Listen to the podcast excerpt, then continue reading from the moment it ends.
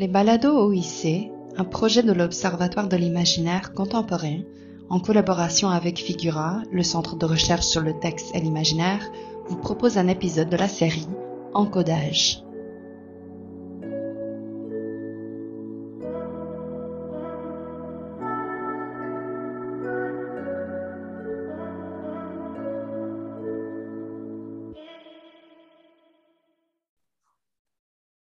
Bonjour tout le monde et bienvenue à ce nouvel épisode des Balados OIC. Mon nom est Sarah Grenier, je suis responsable du projet Encodage et de l'Observatoire de l'imaginaire contemporain. Aujourd'hui, dans la série Entretien Encodage, destinée à revisiter les archives audio du site web de l'OIC, je discute avec Myriam Marcel Bergeron au sujet des récits d'exploration sous-marine de Philippe Diolé. Bonjour Myriam. Euh, je suis très heureuse de jaser avec toi aujourd'hui de scaphandre et de plongée sous-marine. Euh, merci énormément d'avoir accepté l'invitation à participer à cet épisode de Balado. C'est vraiment chouette. Ça me fait plaisir. Merci de l'invitation. On peut dire que l'eau, l'océan, euh, ça, a toujours été, ça a toujours eu une place particulière dans tes recherches. pour les auditrices et les auditeurs du balado qui nous écoutent, est-ce que tu pourrais nous dire quelques mots sur toi, tes recherches et ton parcours? Oui, alors ben, tu as raison. En fait, déjà à la maîtrise, je m'intéressais euh, au récit de voyage en mer. Puis au, doctorat, je me suis euh, intéressée euh, exclusivement à l'exploration sous-marine. Puis, euh, ça me mène aussi un peu euh, professionnellement dans la mesure où je suis chargée de cours euh, en communication à l'École de technologie supérieure, l'ETS, et je suis également à Polytechnique. Alors, je parle de communication, mais dans mes travaux, euh, d'habitude, les sujets de, travaux euh, tournent autour de l'eau aussi. Alors, euh, c'est très intéressant de voir à quel point même ce que j'ai étudié dans les, des récits qui datent, mine de rien, se retrouve quand même. Il y a plein de, métaphores du superbus. C'est tellement encore présent. Puis, les, les étudiants que je fréquente entretiennent aussi ces, ces figures-là. Alors, ça demeure un terrain d'étude super intéressant pour moi.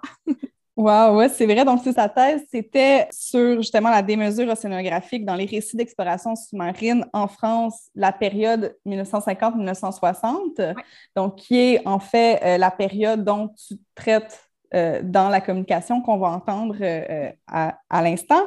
Donc, euh, justement, la communication qu'on va entendre aujourd'hui, puis qu'on va agréablement revisiter par la suite tout à l'heure, tu l'as présenté dans un colloque en septembre 2016, un colloque qui s'appelait Lecture de l'exaltation et du débordement, dont tu étais co-organisatrice avec euh, Ariane Gibault et Maud Lafleur, euh, back in the days. Oui!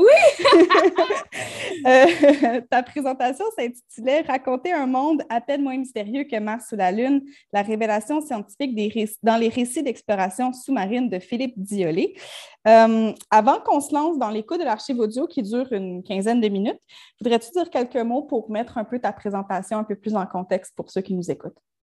Oui, en fait, c'est super intéressant de revisiter une archive parce que euh, pour moi, 2016, euh, en fait, c'est vraiment le, euh, c'était un, moment charnière. En fait, je, après un, changement de cap, disons, dans l'appareillage méthodologique de ma, de ma thèse, j'ai, je, repartais vraiment sur de nouvelles bases. Puis cette communication-là, c'est c'est un, un, gros point de départ et en la réécoutant, mais là, je vois à quel point elle s'est disséminée dans différents euh, chapitres plus tard euh, de, la thèse.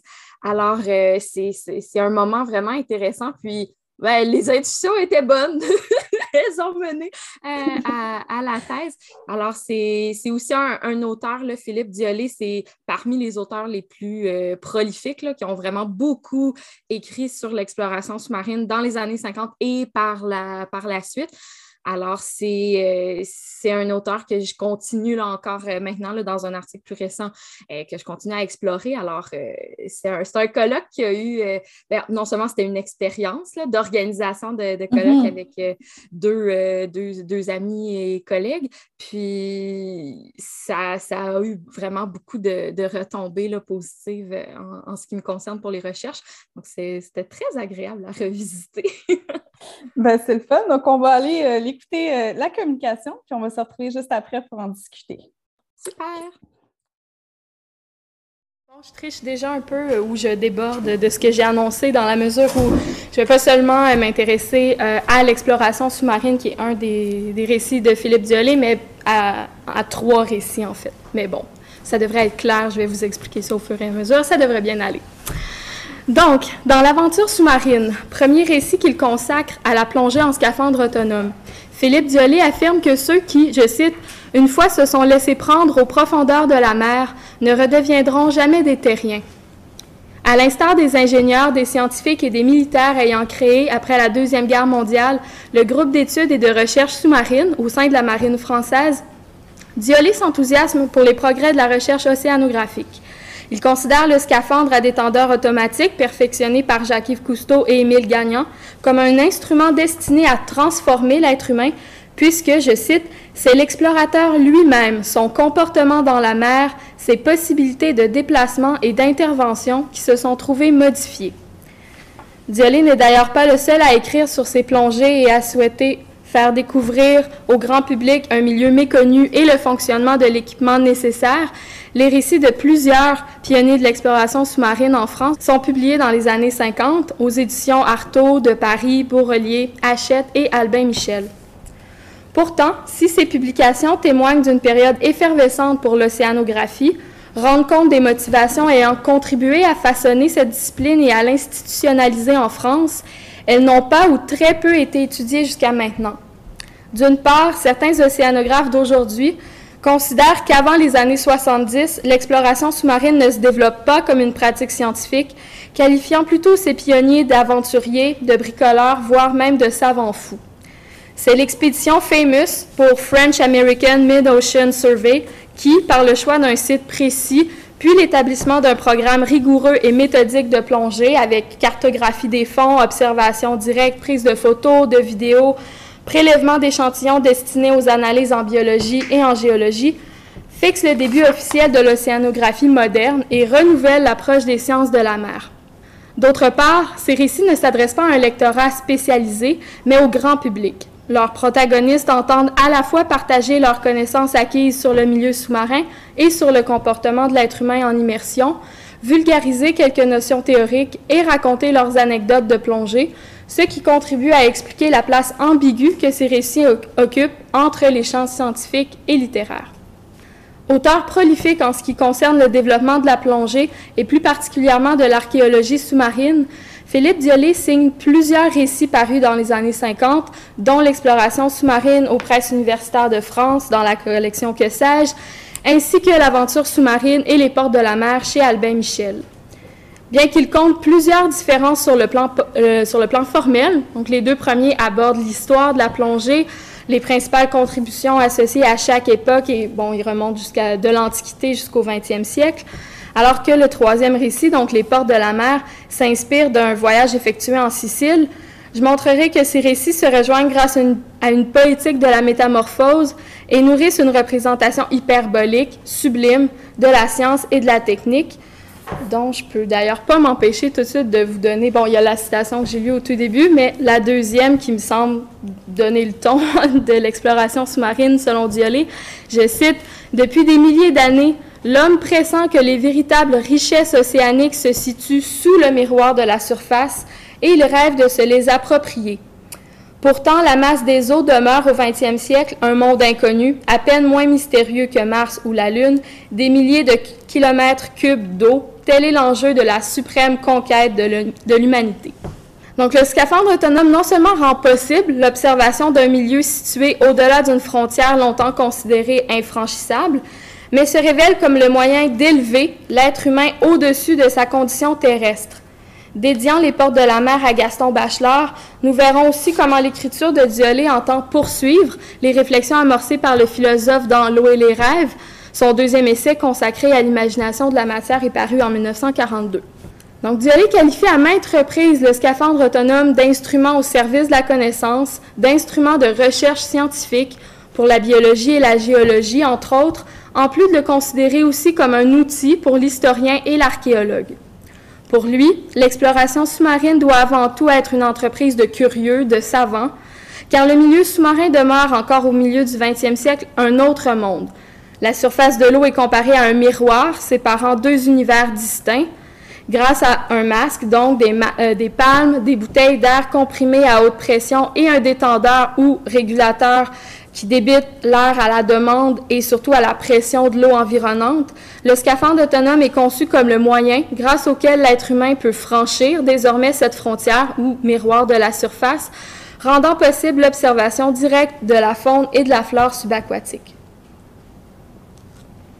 Même si de cet équipement, le détendeur apparaît comme l'élément technique novateur et surtout sans lequel le plongeur ne pourrait respirer, Diolé s'attarde peu sur lui. Il mentionne plutôt les principaux facteurs qui affectent les sens sous l'eau, principalement la vision. Donc, énumère des phénomènes comme la réfraction des rayons lumineux à la surface de l'eau, ainsi qu'à travers l'air emprisonné dans le masque, l'absorption des couleurs, la diffraction de la lumière selon les particules en suspension dans l'eau. Si le masque n'apparaît pas comme un instrument d'optique sophistiqué, il n'empêche qu'il constitue le cadre artificiel grâce auquel le plongeur accède visuellement à un milieu situé au-delà de la portée naturelle de ses sens. Décrire les phénomènes influençant sa vision apparaît donc comme le moyen d'authentifier, de rendre aussi objectif que possible le récit de l'expérience oculaire. Or, le masque, voire l'ensemble de l'équipement conditionnel à la plongée, tend à s'effacer lorsqu'il s'agit de raconter le moment vécu de la découverte. Le scaphandre autonome n'est plus seulement l'instrument permettant d'observer le milieu subaquatique, mais celui d'une véritable révélation ontologique. Je cite, Je traversais le miroir, je cessais d'être ce corps blême et flottant aux gestes saccadés que les poissons et les plongeurs aperçoivent avec quelque dégoût.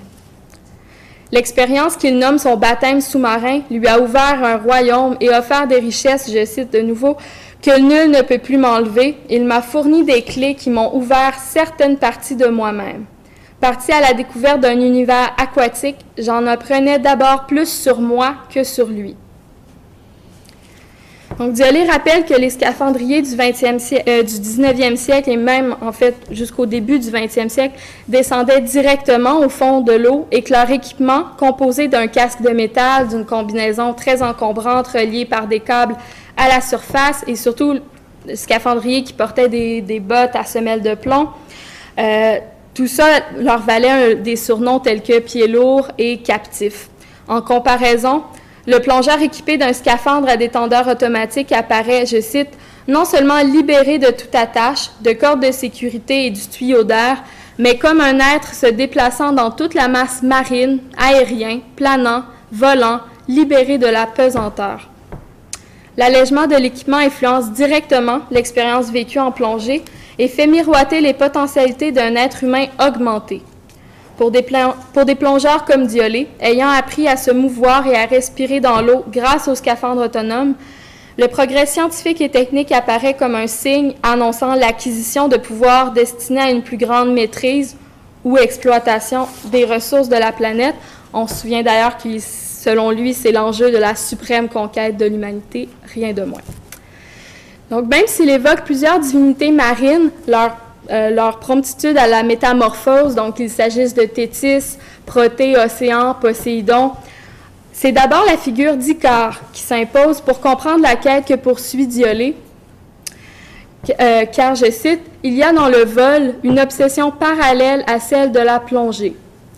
Elle consiste en une soif de dépasser une condition strictement terrestre, d'échapper au seul plan horizontal et vertical et de se déplacer au sein d'un volume d'air ou d'eau dans le cas de la plongée. Donc le plongeur, je cite, en battant l'eau, décrit des ondes lumineuses, des ailes ensoleillées qui magnifient ce terrien pataugeant à la frontière d'un monde. La possibilité d'échapper à la pesanteur enivre celui qui, en plongeant, a l'impression de voler, même s'il doit pour ce faire recourir à la technique, tout comme les ailes conçues par Dédale à l'aide de plumes et de cire sont les nécessaires matériaux de son vol.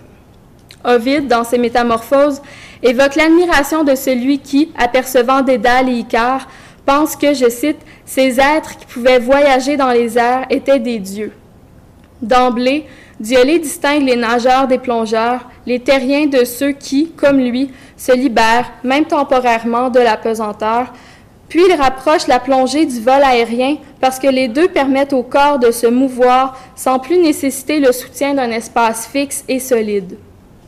L'innovation technique génère une exaltation grâce aux nouvelles capacités qu'elle offre, mais la métamorphose telle que l'espère ou l'entrevoit Diolé ne saurait se limiter à l'apport d'une quelconque machine, puisque, je cite, c'est le corps lui-même qu'il faut sublimer.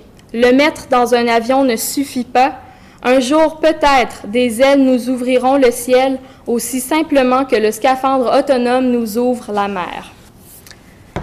Donc, la sublimation de l'être humain, sa transformation de terrien à plongeur, nécessite que l'équipement se fonde autant que possible au corps, qu'il ne fasse plus qu'un, que les sens ne perçoivent plus le cadre artificiel de l'expérience.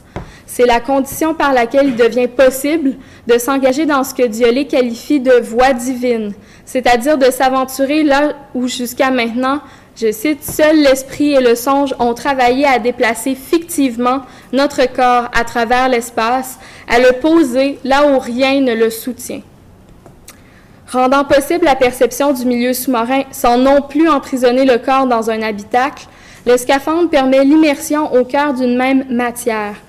Gaston Bachelard, évoquant sa lecture des récits de Diolé dans sa poétique de l'espace, considère d'ailleurs la plongée comme l'expérience d'un espace à une seule dimension, une seule substance, portant le signe de l'illimité. Néanmoins, lorsque le plongeur ne, résiste pas à la tentation de descendre plus bas, de repousser les limites de l'utilisation du scaphandre, les conditions techniques peuvent échapper à sa maîtrise.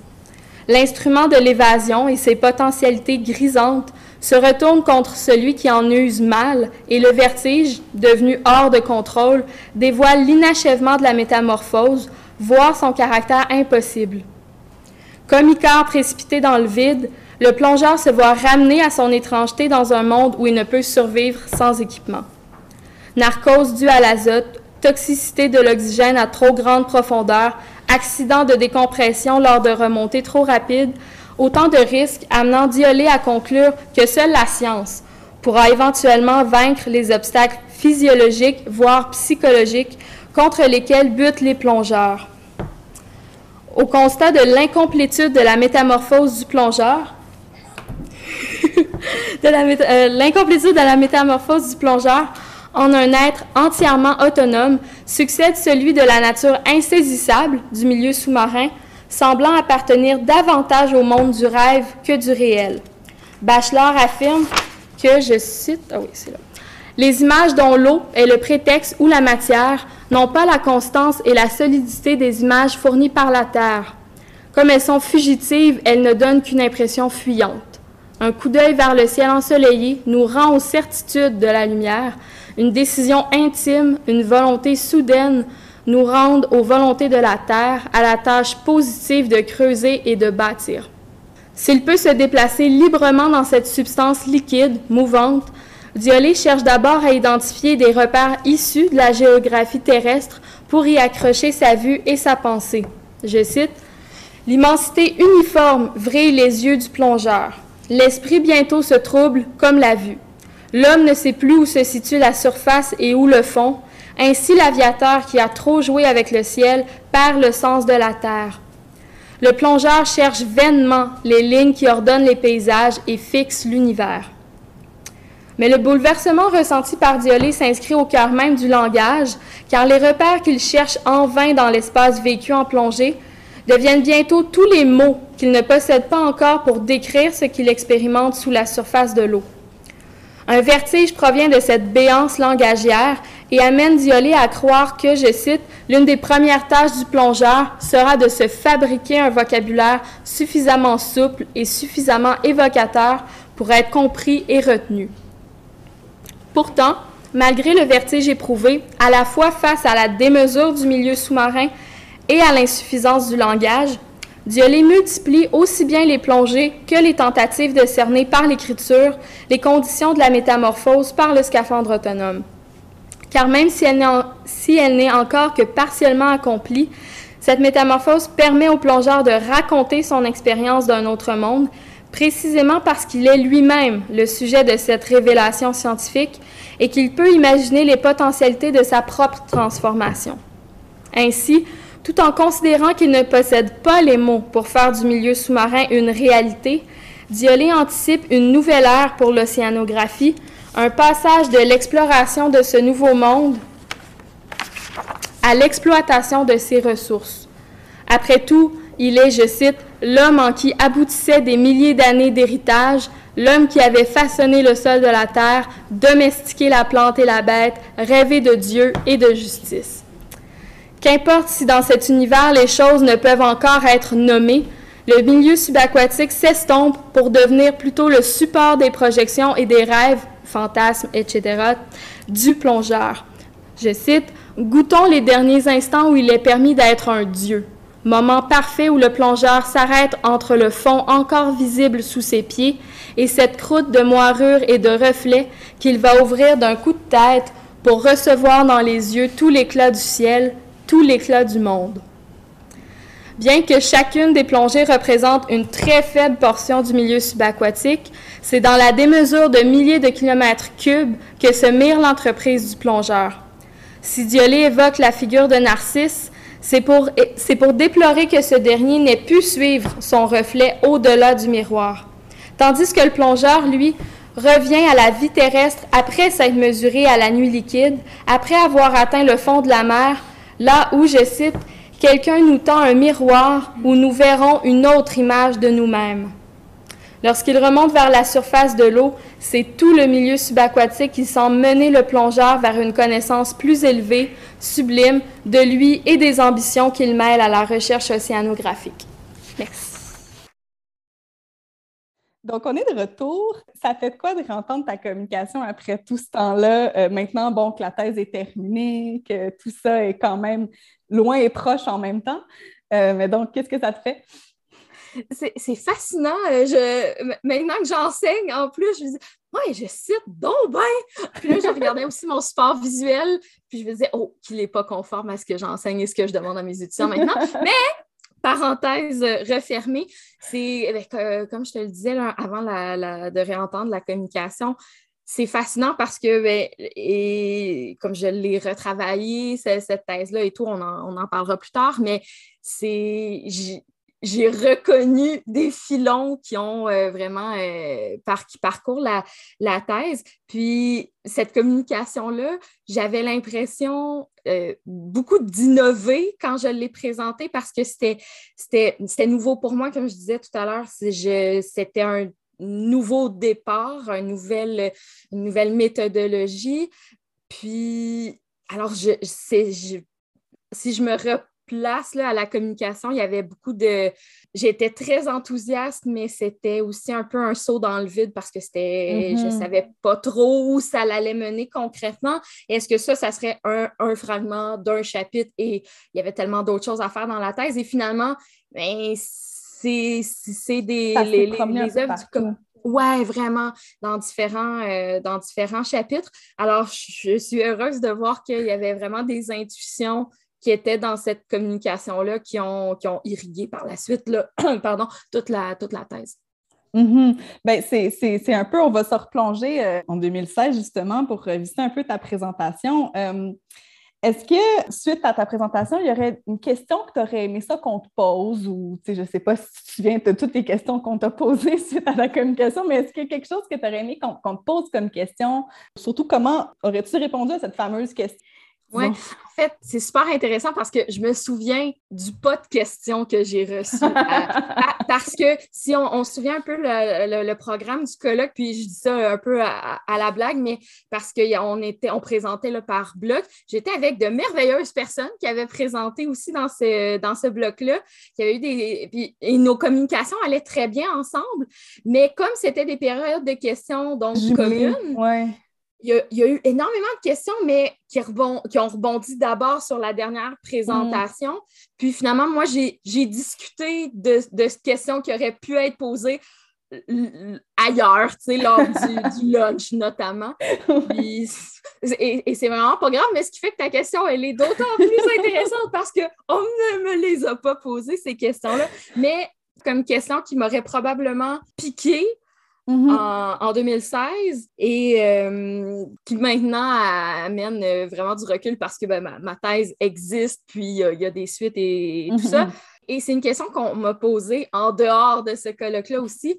J'ai dû énormément faire valoir l'intérêt de, ce que, de ce que je faisais, prouver que c'était pertinent de s'intéresser au discours océanographique, à la plongée en études littéraires. Et même si on, je pense qu'on on, a fréquenté un département qui est super ouvert et qui accueille de merveilleux projets, dans les colloques auxquels j'ai participé, outre que celui qui ne m'a pas posé de questions, euh, c'était beaucoup euh, Ah, ben OK, mais tu, tu, fais quoi avec ça? Donc, la, la pertinence, je pense que ce qui m'aurait piqué parce que j'étais toujours en train, en 2016, même encore peut-être 2017, en train d'expliquer ce que je faisais et la valeur littéraire de, hmm. ce qu'il y avait dans ces textes-là.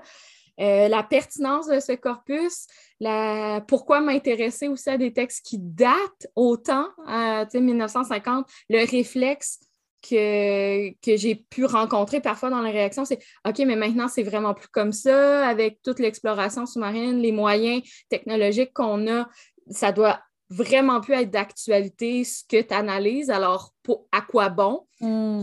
Probablement que ça serait des, des questions qui m'auraient choquée. Et, euh, et, en même temps que, que j'ai rencontré là, à d'autres moments.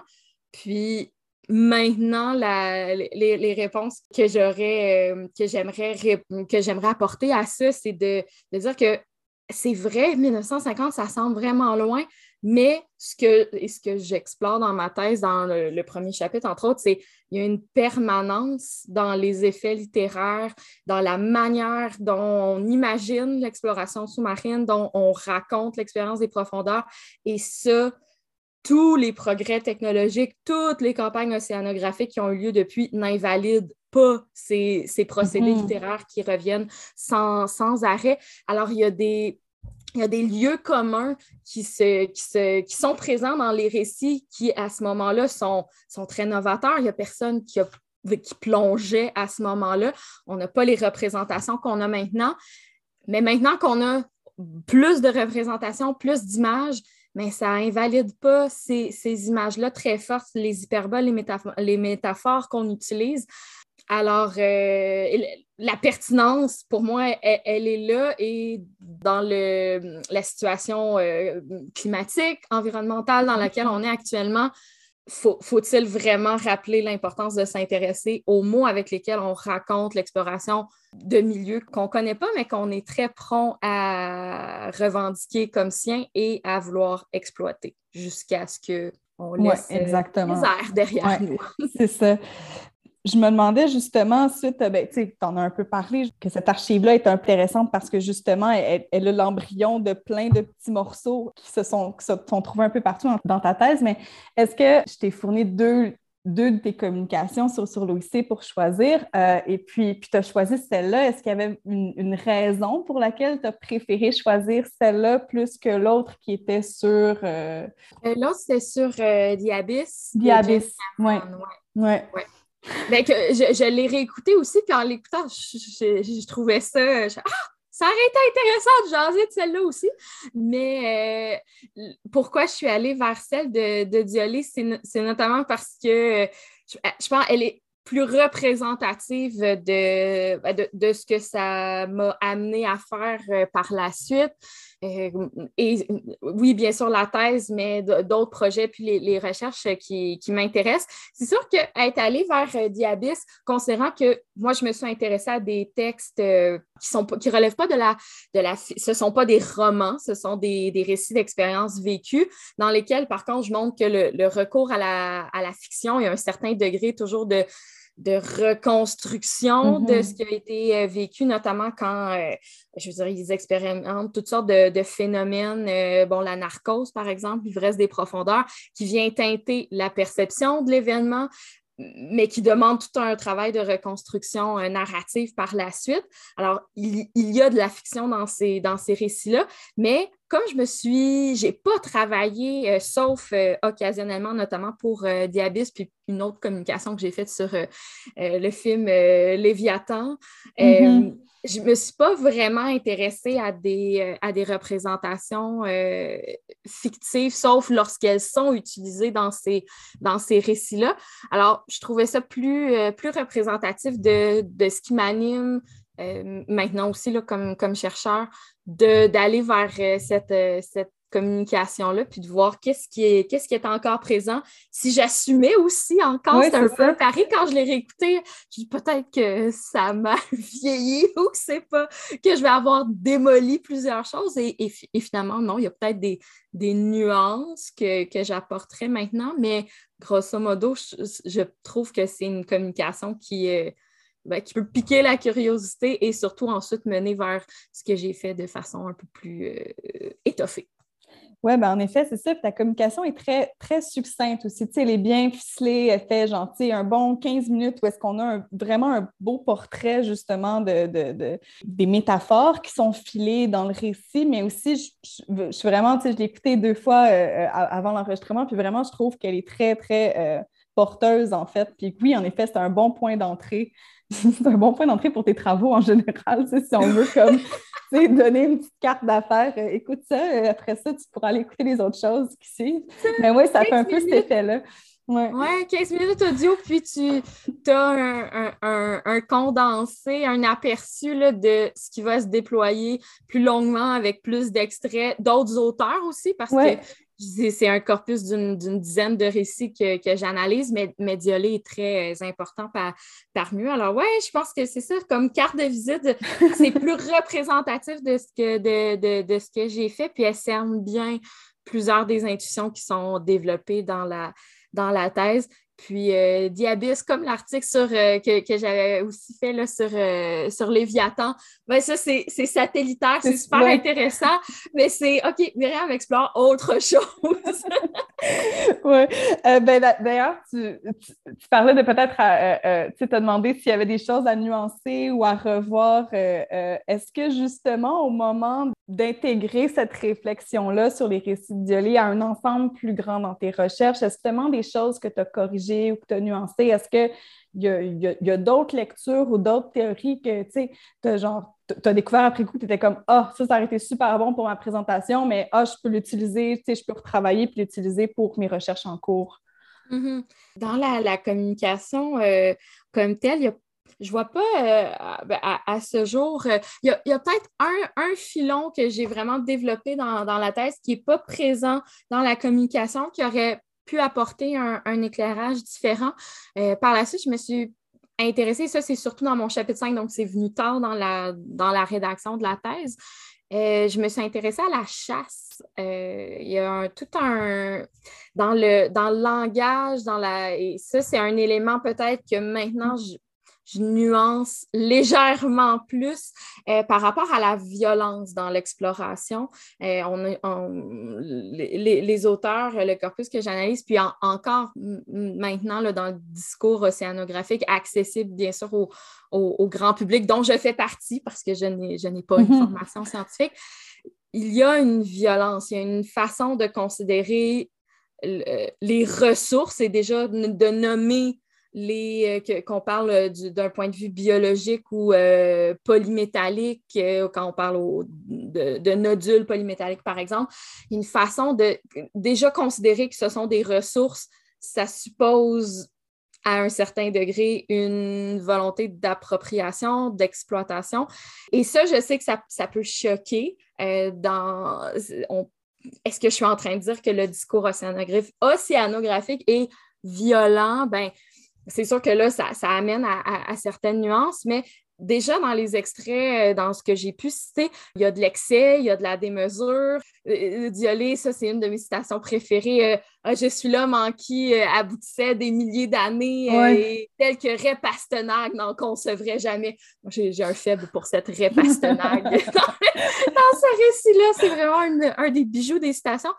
Dans cette supériorité là, qui, qui est mise de l'avant beaucoup par la suite, en m'intéressant à la chasse, à l'éthique de la chasse, à la pratique de la mm-hmm. chasse, euh, avec, par exemple, l'ouvrage d'Alain Schnapp, par exemple, ou euh, les travaux de euh, Vidal-Naquet aussi, il doit y avoir une certaine éthique. C'est une pratique qui doit être honorable. On ne tue pas seulement pour tuer.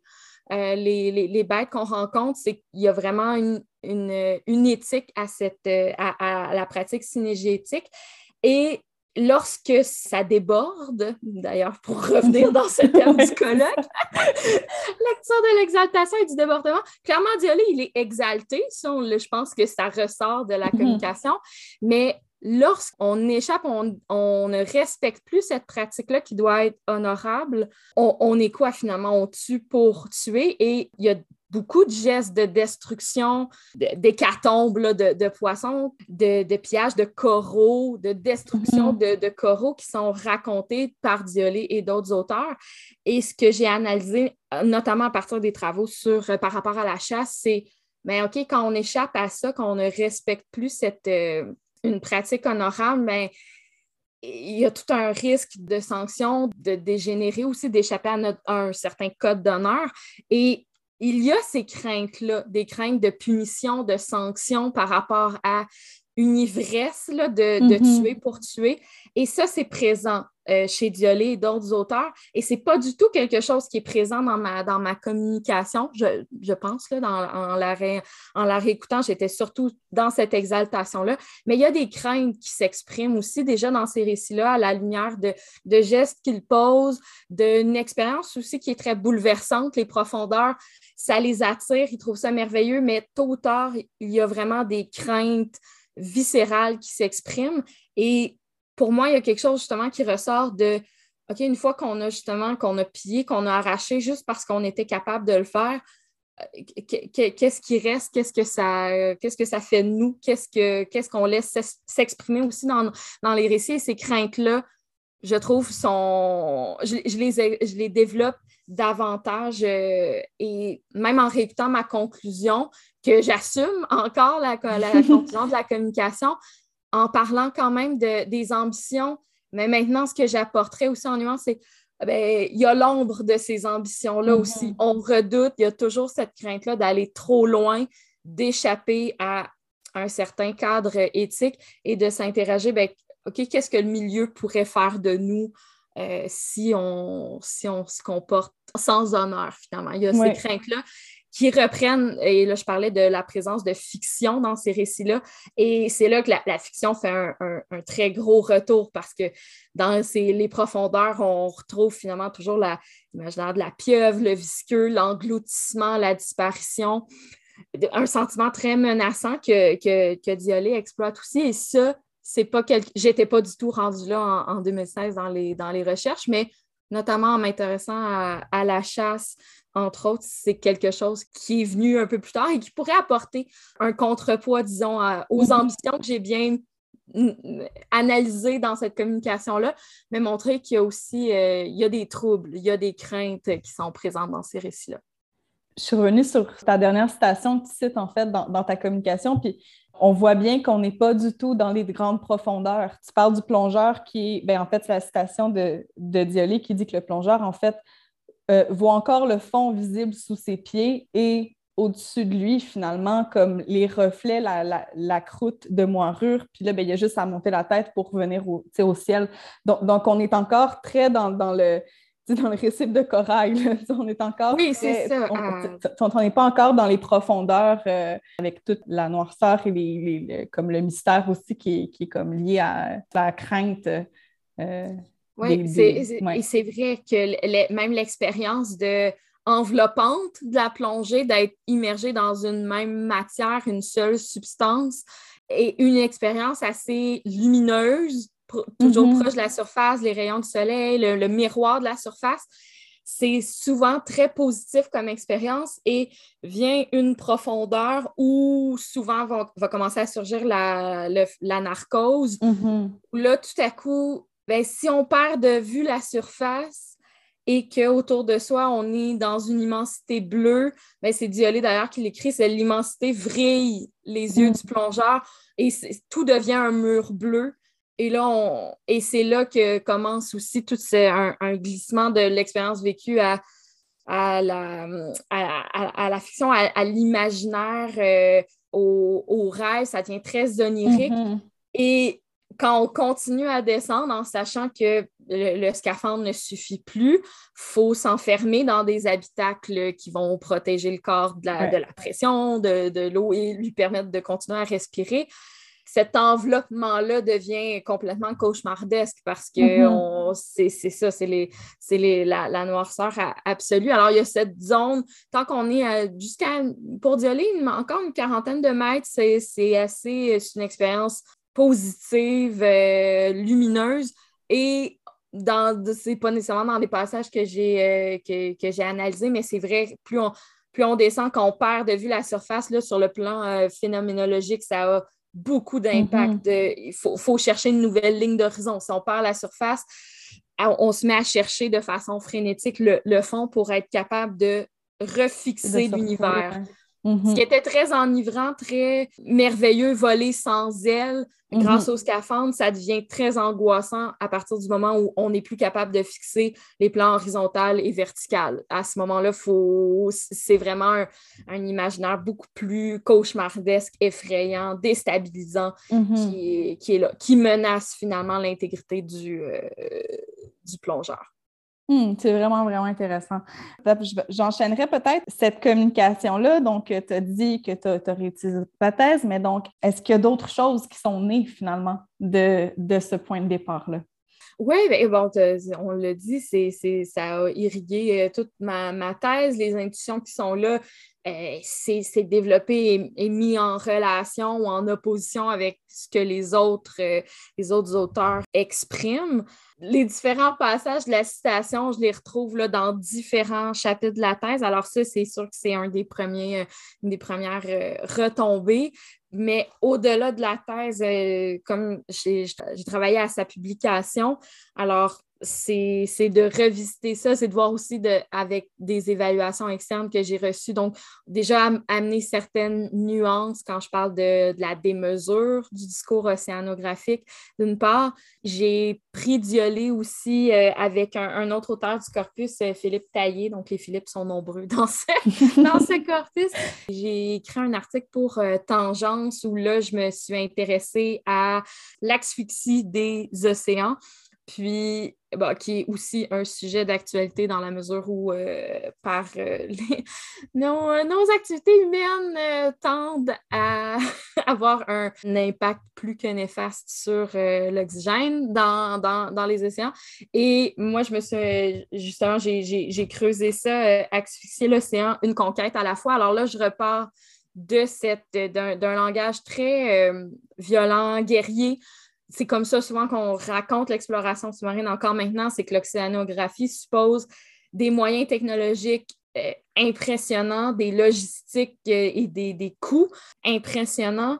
Alors, au terme de tous ces efforts-là, souvent le langage qui continue d'être euh, utilisé, c'est celui vraiment d'une guerre qu'il faut mener mm-hmm. contre un milieu qui est hostile. On le juge hostile parce qu'il n'est pas, on n'y est pas adapté. Alors, parce pour répondre à cette hostilité-là, on tend à déployer des, moyens et, d'utiliser des métaphores, des hyperboles qui sont, très fortes, et ça encore, euh, aujourd'hui. Alors, c'est plus récemment, c'est à ça que je me suis euh, intéressée. Alors, ça, a mené même à un autre article où je m'intéresse à d'autres. Euh, on a parlé de la, de un peu plus tôt. Alors, justement, dans cet article-là, mais pour Diolé, le corail occupe une place euh, assez importante. pour lui, c'est une, une proie. Bon, les coraux sont, font partie des, du, règne animal.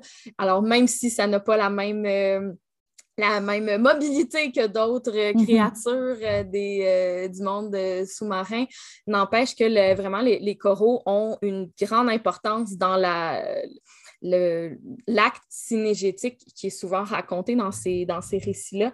Et donc, dans cet article-là, pour Tangent, je me suis, j'ai plus creusé justement la relation avec les, coraux, la destruction de, coraux. Je me suis aussi intéressée, et ça, c'est quelque chose que j'avais pas, qui n'est pas présent dans la thèse que j'ai développée plus tard avec euh, euh, la, présence de, des méduses et des pieuvres. Bon, par rapport aux profondeurs, déjà, l'imaginaire de la, de la pieuvre, le calmar géant, c'est, ça, mm-hmm. c'est présent dans, dans la thèse, mais je continue à creuser un peu plus euh, ça récemment dans les, les éléments qui, me, qui m'ont intéressé, puis qui continuent en fait à tellement, euh, même si c'est un corpus qui pourrait sembler daté, je trouve qu'il apporte un éclairage vraiment très utile pour qu'on arrive à mieux comprendre les figures qu'on utilise encore mm-hmm. énormément pour parler de l'exploration sous-marine. Alors, ça, c'est quelque chose que je veux, que je continue en fait d'explorer pour continuer à être peut-être plus euh, sensibiliser ou montrer l'importance que, euh, de ce qu'on peut apporter en tant que littéraire par rapport à un discours qui est très, très présent, qui est très actif aussi actuellement. Je veux dire, il y a énormément de, il y a des investissements majeurs qui se font pour des, des, des robots, euh, des engins sous-marins autonomes pour aller justement où on ne peut pas. Mais en s'intéressant à la manière dont on les présente au grand public, moi, je suis fascinée de voir toujours vraiment la même récurrence des figures que j'ai analysées dans ces textes des années 50. Alors ça, c'est quelque chose qui continue de, m'occuper et dans ce sens-là, la, communication a eu plusieurs, euh, euh, retombées. Mm-hmm. Euh, les, liens vers les articles, si tu veux, tu pourras me les envoyer. On les ajoutera à la page pour les gens qui sont intrigués et qui voudraient voir un peu lire finalement. Euh, en guise de conclusion, je te poserai la question, est-ce que tu as d'autres projets en ce moment? Euh, je sais que le livre t'a beaucoup occupé euh, dernièrement, mais est-ce que dans le fond, tu as d'autres pistes, d'autres chantiers que tu aimerais explorer aussi peut-être éventuellement? Oui, euh, mais en fait, oui, voilà, comme euh, tu l'as dit, la, réécriture de la, de la, thèse, de son retravail pour la, publication, ça m'a pas mal euh, occupé dernièrement. Ce qui est quand même toujours intéressant de, de, retourner parce que, bon, ma thèse, je l'ai déposée en 2020. Euh, on termine ça, euh, le, retravail 2021, début 2022. Alors, avec, du recul, c'est vraiment déjà un, chantier intéressant d'avoir euh, revisité. Au-delà de ça, je m'intéresse de plus en plus quand même au, discours contemporain. J'en parle dans mon, entre autres dans mon chapitre 1 de, ben, de thèse et de livre apparaître, mais de m'intéresser vraiment plus directement à des, au, discours actuel, contemporain par rapport à l'océanographie. Ça, c'est un de, mes intérêts parce que je vois aussi toujours euh, la pertinence par rapport aux, inquiétudes par rapport euh, au réchauffement climatique, euh, notamment ou la, baisse de, l'oxygène dans les, océans. Alors ça, je pense que d'analyser ce, discours-là de façon encore plus soutenue, sans nécessairement retourner à, mes, à premières amours, que sont les récits des années 50, ça, c'est un de, de, mes chantiers explore présentement la possibilité d'un postdoctorat. Euh, alors, ça, c'est aussi dans les, préoccupations actuelles, comment, euh, comment articuler, euh, articuler tout ça. Puis, il reste que j'ai une curiosité aussi envers la, fiction. C'est sûr que là, dans mes dadas, bon, je suis une, grande fan d'Aquaman et sa version avec Jason Momoa. Alors, je réécoute ponctuellement Aquaman et juste dans Aquaman, il y a tellement de choses que je trouve vraiment très intéressantes au-delà de Jason Momoa. Euh, à explorer dans la manière dont justement la fiction reprend là, des, ben, par exemple la préoccupation par rapport à la, pollution des océans qui se trouve mm.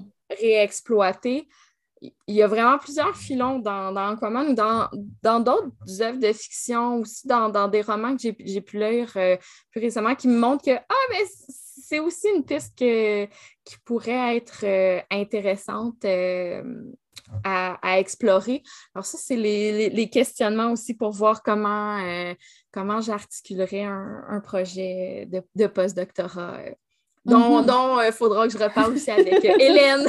Hélène qui a instillé cette, piste en moi, alors euh, je la salue par l'occasion. Mais oui, ben, c'est super intéressant en fait. On, pourra peut-être même penser, je ne sais pas, on, se fera un épisode de, podcast à discuter d'Aquaman tout ensemble. J'aimerais tellement ça, ça. pourrait être une très bonne idée à noter. Ça me ferait vraiment plaisir. Euh, mais donc, euh, euh, est-ce qu'il y avait d'autres choses dont tu voulais jaser sur le podcast ou es-tu de aimé l'expérience? Oui, oui, vraiment. mais on se l'est dit, ça faisait trop longtemps qu'on s'était vus. Alors déjà, c'était très, très agréable. Puis moi, j'enregistre que tu as parlé de la possibilité d'Aquaman parce que, en fait, la, blague, je pensais l'utiliser même Aquaman faire lors de mon exposé en soutenance. Puis finalement, je ne l'ai pas fait parce que c'est ça. Parce que trop de choses. Ça faisait trop de choses. puis je donnais quatre charges de cours juste avant. Puis j'avais deux semaines pour relire la thèse et préparer la soutenance. Ce qui est un peu fou. Mais euh, il reste que j'ai pris plein de notes. Puis comme j'ai pas encore eu le, le disons, le, cadre pour, euh, ou la, motivation pour l'exploiter pleinement. Mm-hmm. Ben là, ce que tu as, dit, la ah, ah, possibilité ah, d'un balado, ça, ça, j'aimerais vraiment. Ouais. OK, c'est bon, c'est noté. Euh, je vais le proposer probablement dans notre autre série euh, Pop en stock. probablement, ça pourrait être chouette avec Hélène. Donc, on va lancer ça, on lance ça ici. Probabilité, euh, probabilité élevée. Euh, mais donc, euh, alors c'est sur cette note-là qu'on va finir l'épisode aujourd'hui. merci énormément pour vrai de t'être prêté au jeu, Myriam. C'était vraiment, vraiment chouette. Ben, merci encore pour l'invitation. C'est un, c'est un super projet, génial. J'ai hâte aussi, je vais écouter les, les, autres, euh, les autres balados que, vous, que tu enregistres avec d'autres personnes. J'ai vraiment, je pense que c'est un super, euh, une super idée, là, revisiter des, des archives, puis c'était super agréable de discuter avec toi, comme toujours. C'était vraiment chouette de jaser avec toi. Euh, bon, euh, public, si ça vous intéresse, ben, vous allez pouvoir trouver tous les liens des articles que Myriam a cités, mais aussi euh, les archives de ses communications sur l'OIC à la page de l'épisode d'aujourd'hui. Donc, c'est à l'adresse oic.ucam.ca sous l'onglet Balado OIC. Donc, un grand merci, Myriam, encore, et puis à la prochaine.